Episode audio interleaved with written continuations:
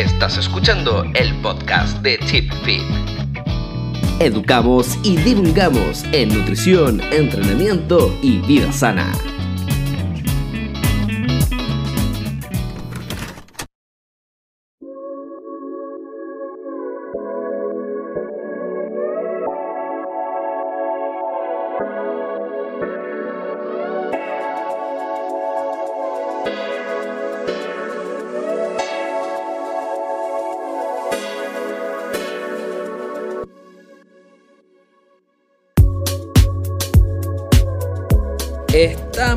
Conectados, señoras y señores, desde Instagram junto al señor Carlos Javier.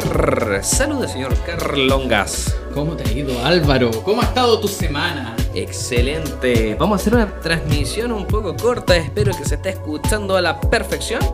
Estamos conectados simplemente eh, un ratito corto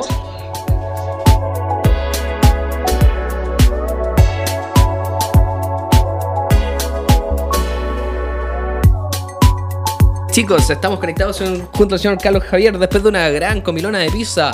Hoy día, el día jueves, con un bonito horizonte de Providencia lleno de luces.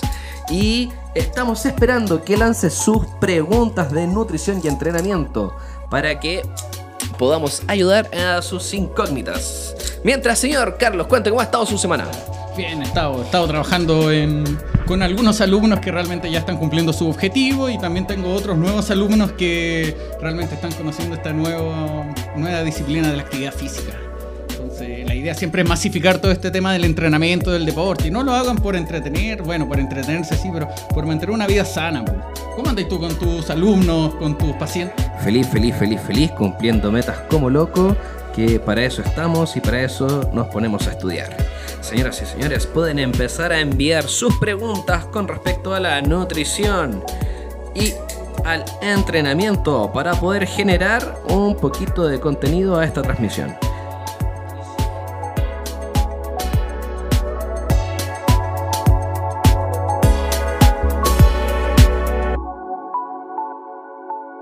Pam, pam, pam, pam, pam. Ya tenemos cerca de 30 conectados.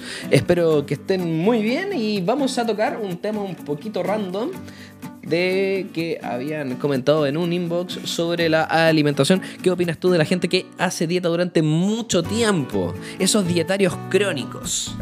Eh, lo que yo opino es que realmente va a tener un estancamiento, porque normalmente esa gente que quiere hacer dieta para toda la vida, por siempre, siempre va a lograr solamente bajar, solamente quiere mantenerse así en un tema más fibrado, pero normalmente siempre vamos a lograr como conseguir no el objetivo que uno realmente quiere, tanto físico de salud. Y además, ¿para qué? Como habla en el famoso efecto rebote, tenemos una ingesta muy baja calórica, pero después en el momento de que nosotros subimos un poquito la ingesta, vamos a ver cambios totalmente no favorables. Exactamente, de hecho esa palabra que acabas de mencionar es sumamente importante, el estancamiento. El gran estancamiento que tienen muchas personas que van muy bien y luego llegan a una meseta de objetivos. Eh, esa meseta de objetivos la podríamos es bastante difícil de poder como resumir o estandarizar, pero es quedarse trancado, literalmente trancado ese, ese trancado. Yo, ¿por, qué quiero tocar un poquito ese tema? Porque he visto que han existido bastantes incógnitas con respecto a eso, por investigaciones nuevas que hablan del comportamiento de la célula grasa, de que tiene... Em, un crecimiento, una reducción, el mantenimiento de diferentes cosas. Ahora, eh, si podríamos definir el estancamiento va en base a tus conocimientos de entrenamiento y de fisiología, eh, ¿por qué cosas podrías creer tú que está justificado? ¿O por qué podría pasar ese estancamiento? El estancamiento principalmente por siempre la repetición de, de, situaciones, de el estancamiento también de la repetición de ciertas disciplinas, siempre comer lo mismo, entrenar lo mismo, nunca variar, nunca generarle nuevo estímulo a nuestro cuerpo. De hecho, ese es un tema súper importante, el comer lo mismo. Nosotros sabemos que gran parte de las células maduran en, eh, en el intestino. Por ende, comer siempre las mismas cosas, arroz con pollo con brócoli, las 24 horas del día. No, no, pero hablemos también así, el fanatismo por las proteínas. Puras proteínas, puras proteínas. Oye, oye, y, no comimos fibra. Exactamente, y, y, a eso va. Todo eso alimenta el intestino que se comporte de formas diferentes. ¿Te diste cuenta de algo hoy? ¿Qué cosa? No olvidamos de hidratarnos. No, sí, estamos súper secos. Sí, sabéis que entonces también ese tipo de... Pero sabéis que ese también ese es el tema, que nosotros nos acostumbramos a comer harto, a comer harto y después de eso nos olvidamos de la hidratación. Sí, eso suele pasar. De hecho, el estancamiento o la subalimentación genera uh, un decrease, una disminución de IGF-1. Eh, de hecho, incluso se ha medido que las hormonas tiroideas, ya que controlan la velocidad del funcionamiento de algunos elementos en el cuerpo, podríamos decirlo, uh, del metabolismo, se ven reducidas con personas que tienen una subalimentación, o sea, una alimentación subóptima de lo que necesitan para cumplir su objetivo. Además de eso, la grelina, el cortisol se ve modificado. Entonces, tantas cosas que nos van a perjudicar. ¿Por qué hacer dietas hipocalóricas y resumir todo al hipocalórico cuando la gente quiere cambiar? Y el rendimiento, entrenar siempre lo mismo. En separar siempre por grupos musculares. Nunca cambian. Ya, pero mira, ¿cada cuánto debería uno cambiar o variar la dieta para el estancamiento? Porque pregunta Matías, la voz. La voz. Para evitar el estancamiento. Personalmente hablando, yo no hago menos de tres dietas mis pacientes, porque yo los veo cada tres meses y cada 30 días sí o sí tienen que cambiar, sí o sí. Para evitar ese acostumbramiento, recordemos que la exoquinasa, ¿cierto? Que pasa de glucosa a este homólogo a nivel muscular, en 10 días ya está empezando a generar cambios por concentraciones de hidratos de carbono sumamente específicas. Entonces, claro, uno tiende a sacar cosas y el cuerpo logra compensar eso. En 10 días ya empezamos a tener una nueva lectura. El día 20, 21, el cuerpo ya se está empezando a adaptar. Entonces, ¿por qué no el día 30 cambiamos todo el chip? Y de esa forma generamos un cambio. Ya, y si lo aplicamos a la actividad física, porque ya empezamos a entrenar, tenemos periodos de fatiga alto, pero el estancamiento también se nos va a dar por el tipo de dieta según lo que el cuerpo nos requiere, por lo que necesita. Exactamente, pero el, entrenamiento, ¿cada cuánto tiempo lo podríamos cargar? Eh, cargar, cambiar. Todo depende del, tipo de evaluación que vamos a generar y el objetivo. Yo creo más la intensidad, porque si estamos trabajando siempre con cargas moderadas, obviamente no va a influir tanto la dieta, pero si trabajamos a gran intensidad, obviamente la dieta va a ser totalmente importante. Hoy, hoy día en la tarde, cargué uh, un post hace aproximadamente 5 horas, que se lo vi a Stuart Philip, al gran Stuart Philip, este investigador de proteínas, que hablaba de eh, el FI y IT, que eran las siglas de, de, las cosas más importantes para el entrenamiento de hipertrofia, que tenían que ver con la fuerza. Y dentro de las cosas que él ponía, ponía que lo más importante es la frecuencia, la intensidad, el, que, que es el esfuerzo que uno le pone a las cosas, el tipo de ejercicio y el tiempo en donde está adentro el descanso. Entonces, ¿cada cuánto tiempo deberíamos estar cambiando estas variables? Aproximadamente, creo yo, eh, cada 60 días podríamos cambiar todo el entrenamiento para evitar el estancamiento en un aspecto físico. ¿Tanto 60 días? Porque, porque se supone que después, después de antes o después de 30 días ya deberíamos tener un buen estímulo para poder empezar a variar. No, no, no, pero, diciendo no vaya a hacer la misma rutina por 60 días. No, no, para nada. Siempre vaya. algo diferente, pero que se cuadra más o menos como al, mismo volumen de entrenamiento. Los, entrenamientos los vamos eh, cambiando o digamos variando. Tenemos un objetivo, pero obviamente siempre se varía el tipo de ejercicio porque hay mucho material, muchas cosas que se pueden hacer. Y además nos faltan los creativos que inventan algo, que nos dan risa y también pero los que realmente siguen los objetivos. Exactamente. Entonces, ¿el entrenamiento lo podríamos cambiar cada 30 días? Eso podría ser un, buen consenso. Eh, al igual que la dieta, empezar a generar un cambio cada aproximadamente 30 días.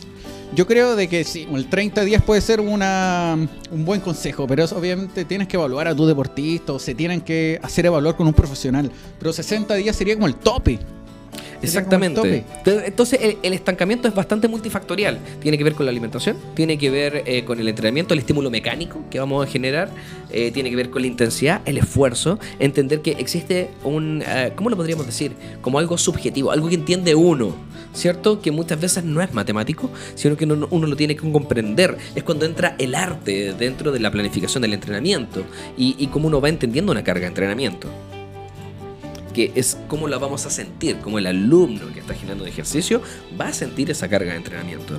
Y eso perfectamente podría ser cada 30 días. El estancamiento no es una sola variable y no tiene una sola respuesta, ¿cierto?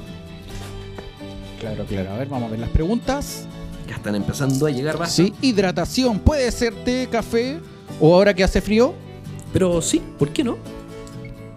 Sí, la, hidratación tiene que ver con el movimiento de líquidos. Algunas personas me decían, que, oye, pero es que el café es diurético, el té es diurético, todo es diurético. O sea, si tú le metí mucha comida al cuerpo, o sea, mucho líquido al cuerpo, y cambiamos la volemia, cambiamos la hemoconcentración, o sea, existe más líquido que partículas en sangre, claramente va a cambiar la hidratación y vamos a empezar a ir más al baño.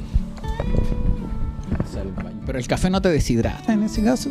Claro que no, po. Te hace ir mal al baño. Es que, ya, ¿qué te hidrata? El agua. Tómate 3 litros de bebida isotónica comercial. ¿Vaya a pasar al baño?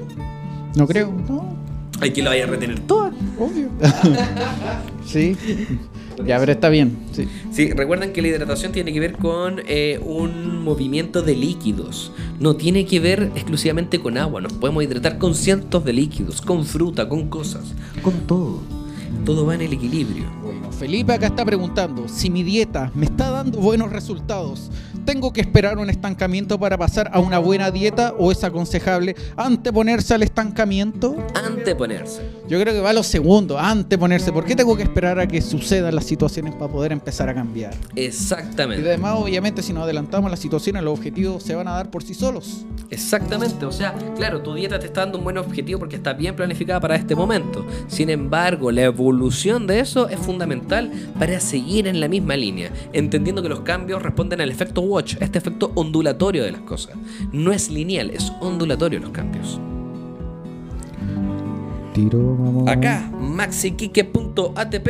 Oh, ¿será adenosín trifosfato o será asociación de tenis profesional? ¿Alguna, fórmula, ¿Alguna fórmula viable para cuantificar el gasto energético diario? En lo personal, no creo que exista ninguna fórmula que nos pueda apuntar a eso. Ni una fórmula nos va a llevar a poder eh, evaluar o predecir el gasto. Incluso los METs, que son muy utilizados, muy populares, este como valor metabólico que lo sacamos, ¿cierto? Por minutos, por actividad de manera específica, donde el sexo tiene un MET bastante bajo, yo hubiera pensado que tenía más, pero independiente de eso, eh, todas tienen un gran rango de error. Yo no confío mucho en las fórmulas predictivas, confío más en en la comprensión de algunas variables fisiológicas de cada sujeto, como lo dice Lois Burke y Greg Cox, que ya lo han planteado desde el año 2010-2013, sus primeras teorías que son bastante acertadas. Bueno, a ver. MNK 860 dice: ¿Recomiendas la creatina para ayudar a salir del estancamiento? Claro que sí, todo depende del objetivo, pero la creatina es sumamente eficiente. Bien estructurada, buenos ciclos de creatina, estamos hablando de que se tiene que este traficar, existen cientos de miles de formas de poder consumir creatina, post-entreno, pre-post, eh, dosis diarias, continuas, ascendentes, descendentes, etc. Pero que es un buen elemento, lo es.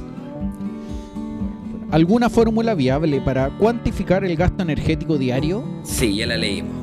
Muy bien. Ah, Pero repetimos, en lo personal, en lo personal no existe ninguna muy buena. Mifflin, que ha sido bastante popular del año 90. Sí, 1990, si no me equivoco, se postuló Mifflin de manera oficial. eh, y que ahora, no, o 2000, creo que es del 2000. Que ha sido full moda y dos, que Mifflin para arriba, para abajo. Es, esa tiene un rango de error de cerca del 40%. O sea, ya no estamos hablando que la chuntaste. Estamos hablando que que te tuviste cueva para chuntarle. eso. École cuá. Oye, ¿leíste Diego Aravena 70 o no? ¿Qué nos está diciendo el señor Diego? Quizás es más, eh, es más entrenamiento para salud, pero en deporte intermitente o acíclico sería buena, sería buena idea darle buena, buenas, buen, sería darle buen más o menos tiempo al entrenamiento de recuperación o comparación a la resistencia. La verdad, la verdad, no entendí nada. No, quizás es más entrenamiento que para salud. Pero en deportes intermitentes o acíclicos sería buena idea darle buen más o menos tiempo al entrenamiento de recuperación en comparación a la resistencia. Wow. Eh, es que el entrenamiento de resistencia de por sí. O sea, es que dependiendo del tipo de resistencia, de una resistencia a la fatiga, está hablando de entrenamiento de resistencia, que lo podríamos hacer. resistencia a la fatiga ya estamos metiendo nomás con la intensidad. Pero Exactamente, Si no- y- no- sí, pero si nos estamos metiendo más en el ejercicio aeróbico que sea más de volumen, como de más baja intensidad, eh, de más larga duración y, pero en comparación a la resistencia es como bien amplio el concepto. De hecho, ya, ya, ya creo que entendí. Acá hay un buen que está de más. Faltó un par de comas. Eh, pero en pocas palabras está postulando que en entrenamientos de deportes intermitentes o acíclicos, ¿cierto? Que pues, los podríamos llevar a, a muchos deportes de competitivos en equipos. Ya esos son bastante intermitentes y acíclicos y depende mucho de la posición. Eh, sería bueno darle más o menos tiempo al entrenamiento de recuperación en comparación a la resistencia. No, al contrario.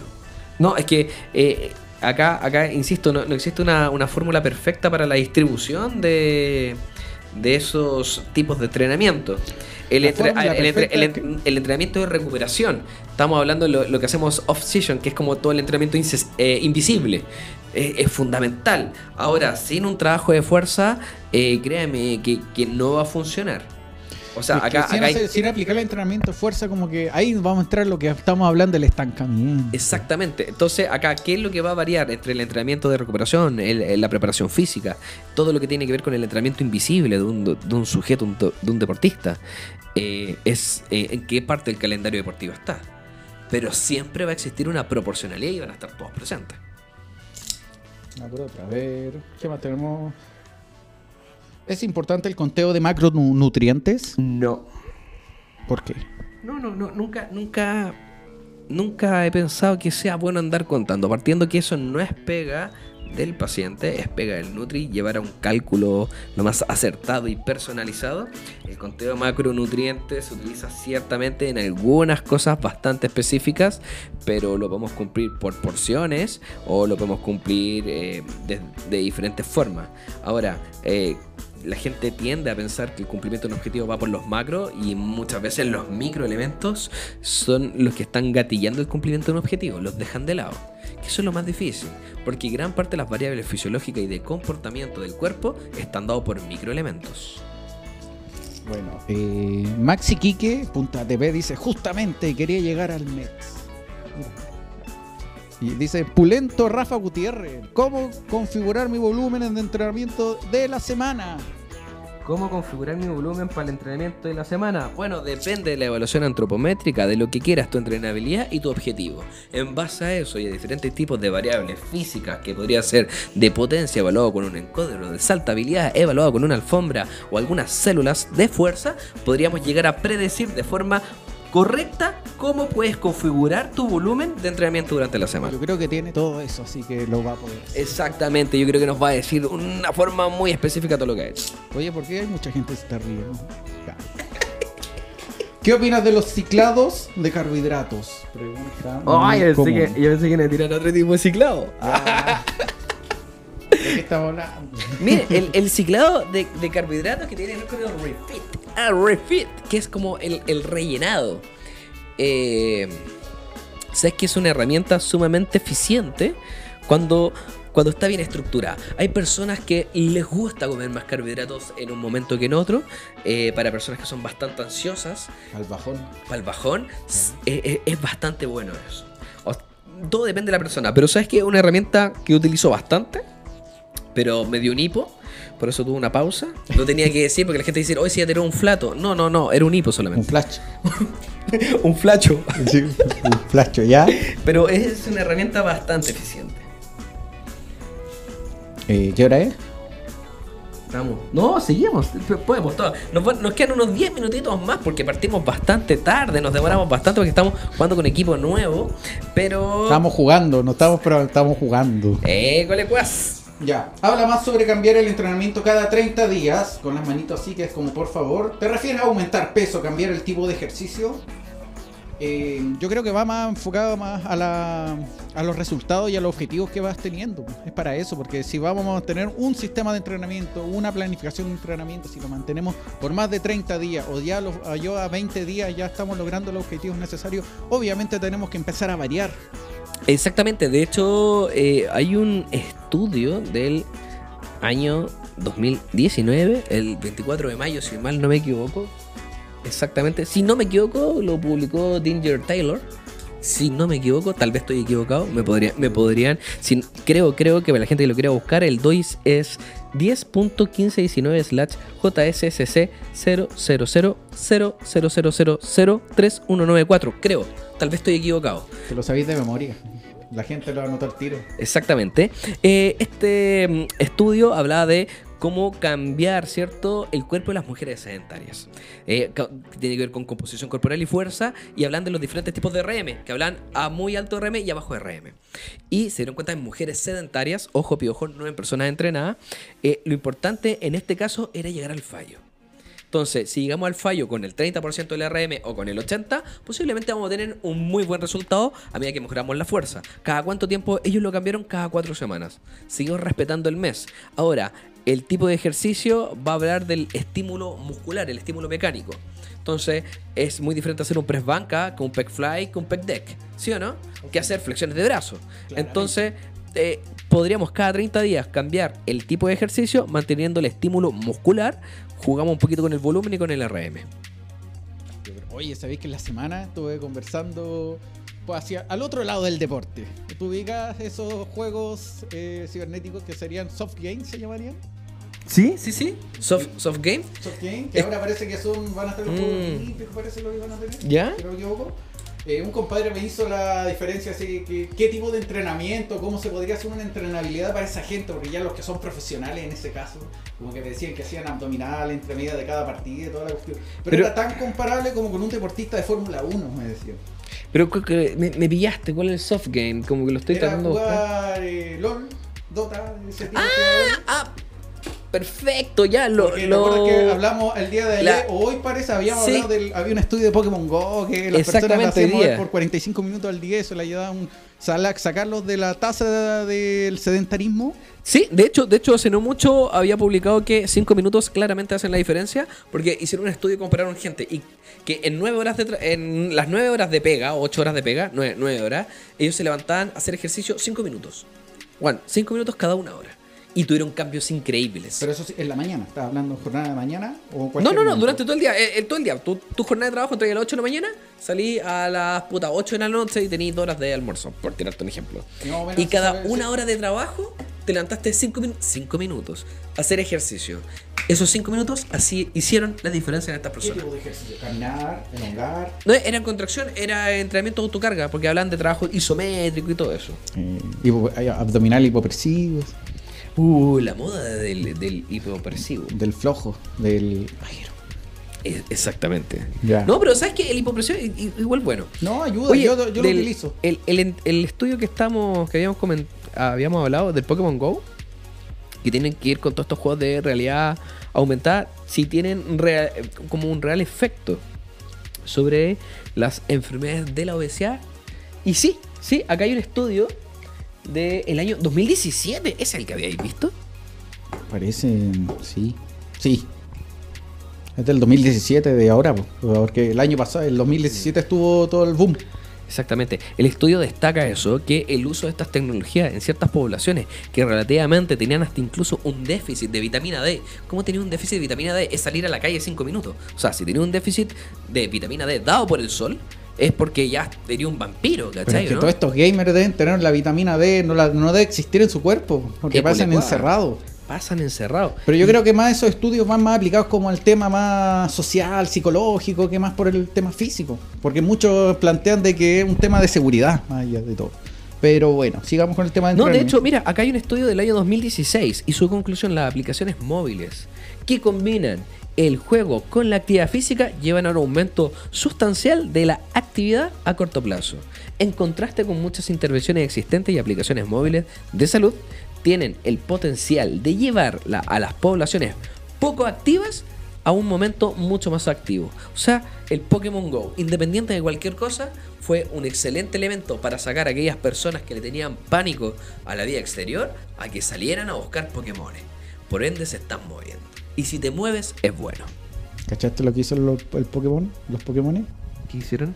No, pues hicieron sacar a la gente a la calle. Andaba hasta en bicicleta, tuvieron habilidades nuevas, así como andar con una mano. no, no, no nos volvió a hablar el pulento. Oye, pulento, No, pero da lo mismo, sigamos. ¿Cómo puedo calcular mis calorías de mantenimiento? Aplicaciones como MyFitnessPal versus a métodos de youtubers me han dado diferencias de casi mil calorías diarias.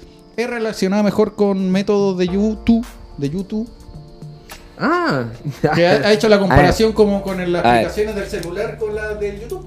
claro. Le ha dado una diferencia como de mil calorías. De más, pues si las aplicaciones del celular no son exactas, y para qué vamos a hablar de las del YouTube, son mil veces peores. Como acomodadas para el autor Sí, nomás. A, menos, a menos que me estéis diciendo que estáis siguiendo ah, en YouTube a Andy Galpin, a Brad, o no sé, pues a Francis Holways, por lo menos en YouTube, te creo. Pero en YouTube la cantidad de bro science que existe es altísimo. Bueno, eh, a ver. ¿qué- ¿Con cuál más seguimos? A ver. ¿Qué opinas del método de Respaus? Guau, guau, guau, guau.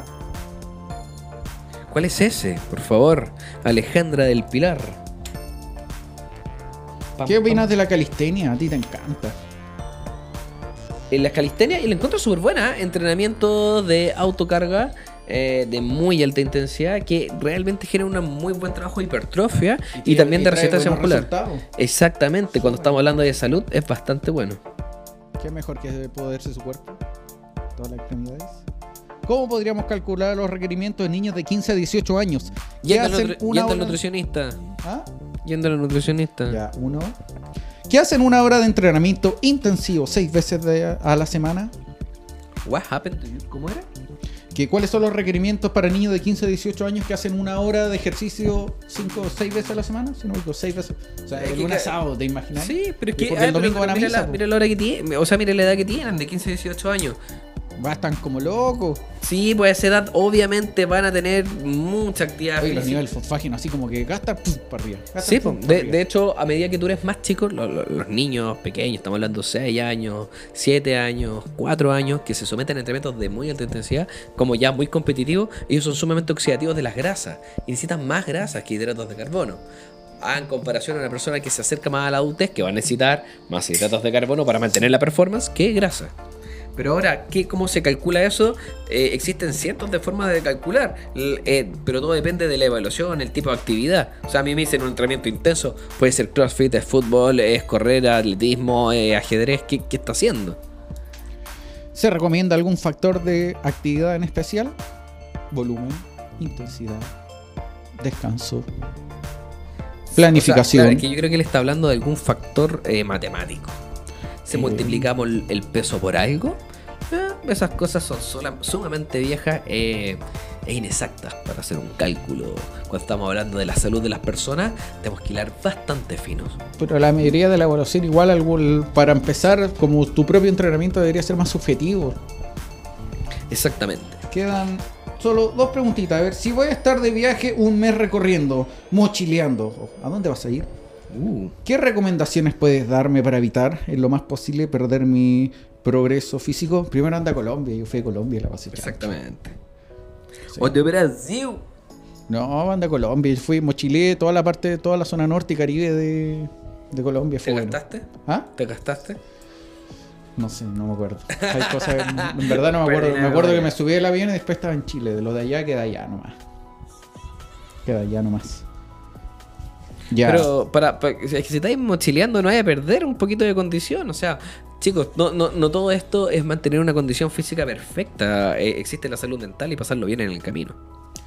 Pero bueno, obviamente igual vaya a quedar un poco, un poquito de catabolismo en- como mochileo, porque nunca vaya a comer tan, tan rico como en la casa. po. No, jamás. Jamás de los jamás. Creatina mujeres. Perfecta. Perfecto, ya, Sí. muy buena respuesta. Seguimos. Hola Álvaro, ¿me puedes dar una explicación sobre el ayuno en agua y terminamos? El ayuno en agua. Wow. Sí, yo por lo general cuando ayuno estoy en seco, no, no- nunca lo he hecho dentro del agua. Bueno, está Pero yo creo que sería, sería una súper buena opción. Y Aquaman, Aquaman debe ser una... Cuando estás en ayuno, referente. ¿a qué se refiere? ¿Estás en ayuno te tirás a la piscina? Exactamente, sí, una remojada. Sí, sí, no me he remojado en ayuno. Sí, por lo general lo primero que hago a la mañana es, de- es despertar es comer. Pero en ayuno a punta patada agua es ayunar. Y sería. Pero bueno, ya yo creo que con esto estamos listos. Pequeño podcast. Esto Exactamente. Va a estar en la página de Fit. Álvaro, ¿algo más que podamos agregar de todo esto? Solo, dijo solo, no sé. Ah, ah, solo, solo. Ah, solo Beber agua sola. Sí, perfecto. Ah, ya entendí. Como...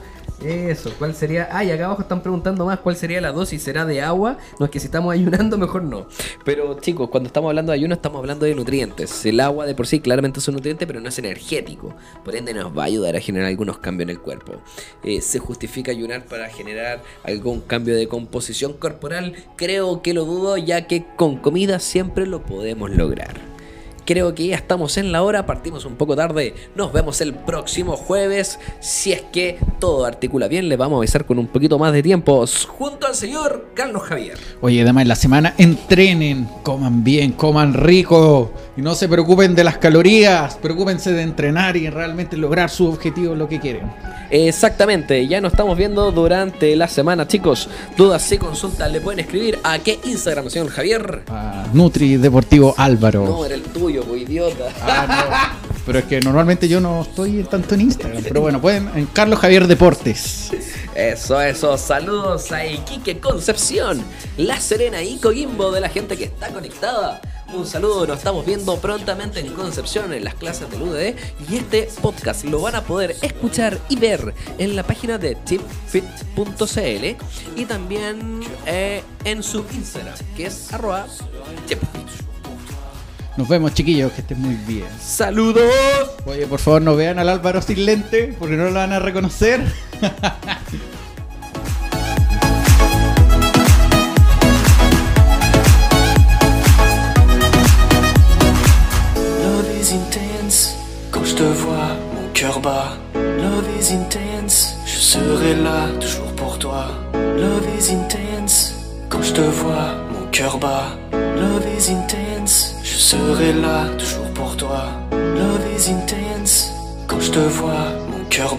Love is intense, je serai là toujours pour toi. Love is intense, quand je te vois, mon cœur bat. Love is intense, je serai là toujours